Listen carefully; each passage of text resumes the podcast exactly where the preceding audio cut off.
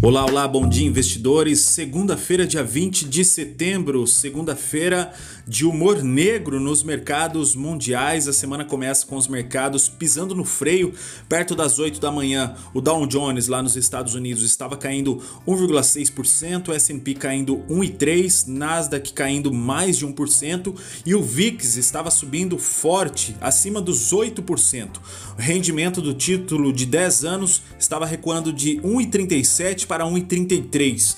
Londres também amanheceu caindo 1,7%, Paris quase 3% e Frankfurt 2,27%. Lembrando que o nosso Ibovespa, o principal índice da bolsa brasileira, está em 111.439 pontos, caindo mais de 6% em setembro. E agora há pouco o índice futuro abriu aos 109 mil pontos, né? Uma queda bastante expressiva aí de mais de 2 mil pontos. O que pesa no cenário econômico é a crise da Evergrande na China, que tem sido um pivô de uma crise de liquidez.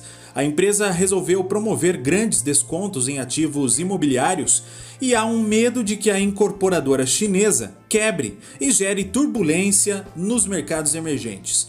No radar estão também as decisões sobre as taxas de juros. Copom e Fed divulgam a taxa na quarta-feira e durante a semana também tem China, Inglaterra, Japão e Turquia decidindo a política monetária. Aqui no Brasil, reforma administrativa, a votação na Câmara está prevista para amanhã, terça-feira.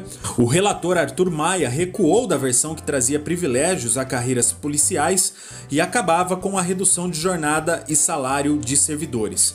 Hoje começam a valer as novas alíquotas do IOF, que o governo aumentou para bancar o novo programa social, o Auxílio Brasil. Agora há pouco também foi divulgado o Boletim Focus.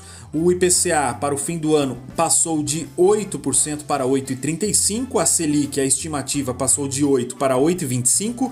PIB continua em 5,4%, a expectativa de crescimento do país, e a previsão de câmbio para o fim do ano, R$ 5,20 o dólar. Falando agora um pouco de empresas, já pegando o gancho do minério de ferro, que caiu bastante em Qingdao, lá fora as empresas mineradoras estão recuando, a Rio Tinto caindo 5%, Anglo American caindo 9%, e a ADR da Vale está recuando quase 5%. A Gerdau aprovou o pagamento aos acionistas de 648 milhões de reais em juros sobre capital próprio, o que representa 38 centavos por ação ordinária e preferencial. A data ex dividendo será no dia 28 de setembro. A TOTUS e a Vamos definem os preços por ação em suas ofertas subsequentes nesta semana, a TOTUS na terça-feira e a Vamos na quinta-feira.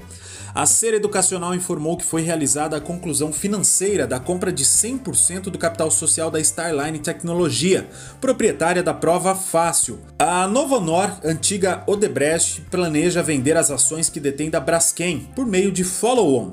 A companhia vai apresentar hoje o plano a seus credores, defendendo que essa é a alternativa mais eficiente para monetizar sua participação na petroquímica brasileira. Os acionistas do grupo HB Saúde se reúnem na próxima quinta-feira para deliberar sobre propostas de aquisição feitas por Sul América e Rap Vida pela companhia. E para terminar falando de Ering, as ações deixam de ser negociadas hoje pelo ticker de Ering, né, após a aprovação de combinação de negócios com o grupo Soma.